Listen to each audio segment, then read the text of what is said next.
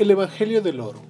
La confianza en las monedas de Roma era tan fuerte que incluso fuera de los límites del imperio a la gente le gustaba recibir su paga en denarios.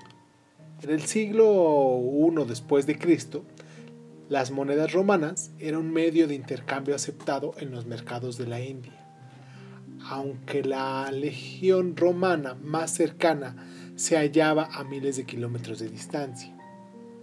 Los indios tenían una confianza tan fuerte en el denario y en la imagen del emperador que cuando los gobernantes locales acuñaron sus propias monedas, imitaron fielmente al denario, incluso hasta el retrato del emperador romano. El nombre denario se convirtió en un término genérico para las monedas. Los califas musulmanes arabizaron este nombre y emitieron dinares.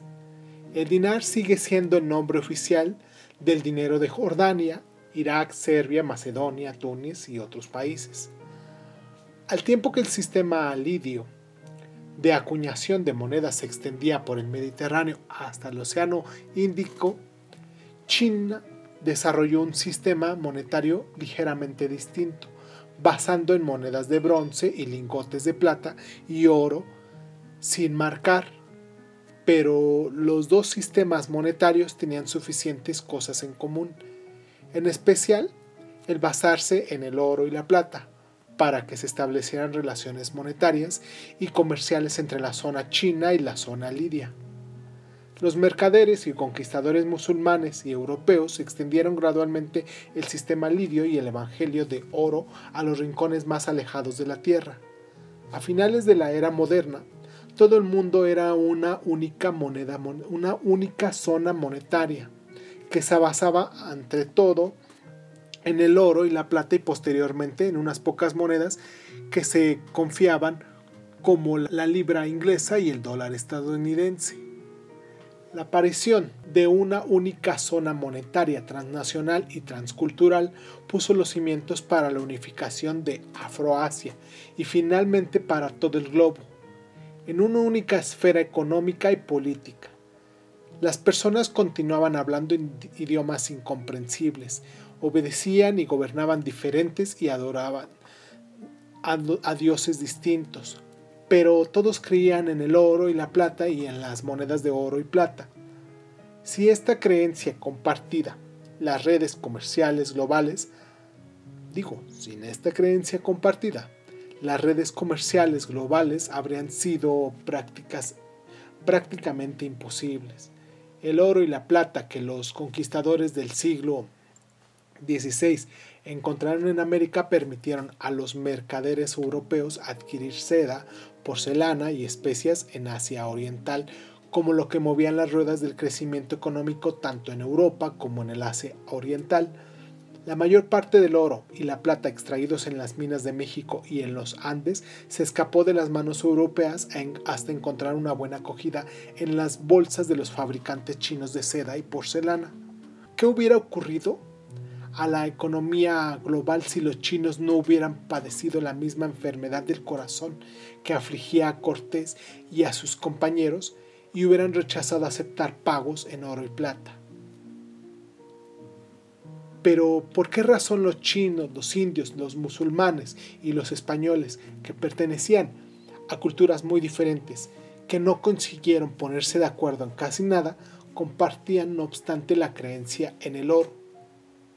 ¿Por qué no ocurrió que los españoles creyeran en el oro mientras que los musulmanes creían en la cebada, los indios en el cauris y los chinos en los ríos de seda?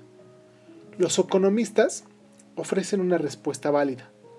Una vez que el comercio conecta dos áreas, las fuerzas de oferta y demanda tienden a ligar los precios de los bienes transportables, con el fin de comprender por qué consideremos un caso hipotético.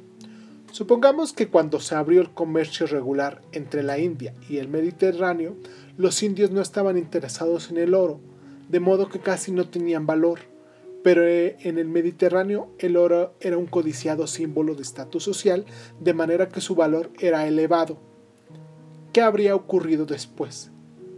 Los mercaderes que viajaban entre India y el Mediterráneo habrían advertido la diferencia en el valor del oro.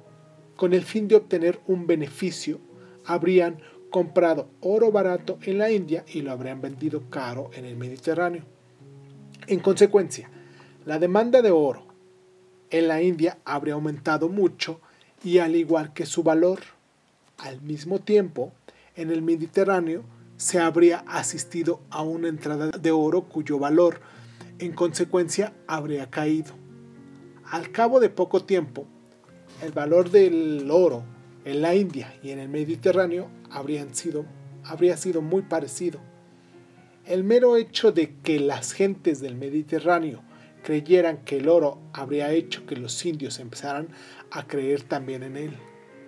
Aún en el caso de, eh, que los indios no tuvieran todavía el uso real para el oro, el hecho de que las gentes del Mediterráneo lo desearan habría sido suficiente para hacer que los indios lo valoraran. De forma similar, el hecho de que otra persona crea en las conchas de porcelana o en los dólares o en, el o en los datos electrónicos es suficiente para fortalecer nuestra propia creencia en ellos. Incluso si de otro modo odiamos, despreciamos o ridiculizamos a estas personas. Los cristianos y los musulmanes que no pueden ponerse de acuerdo en las creencias religiosas pueden no obstante coincidir con una creencia monetaria, porque mientras que la religión nos pide que creamos el dinero, el dinero nos pide que creamos que otras personas creen en algo. Durante miles de años, filósofos, pensadores y profetas han vilipendiado el dinero y lo han calificado de la raíz de todos los males. Sea como fuere, el dinero es asimismo el apogeo de la tolerancia humana. El dinero es más liberal que el lenguaje, las leyes estatales, los códigos culturales, las creencias religiosas y los hábitos sociales.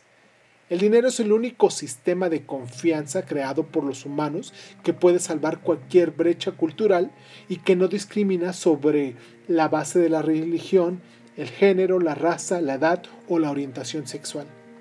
Gracias al dinero, incluso personas que no se conocen y que no confían unas en otras pueden, no obstante, cooperar de manera efectiva.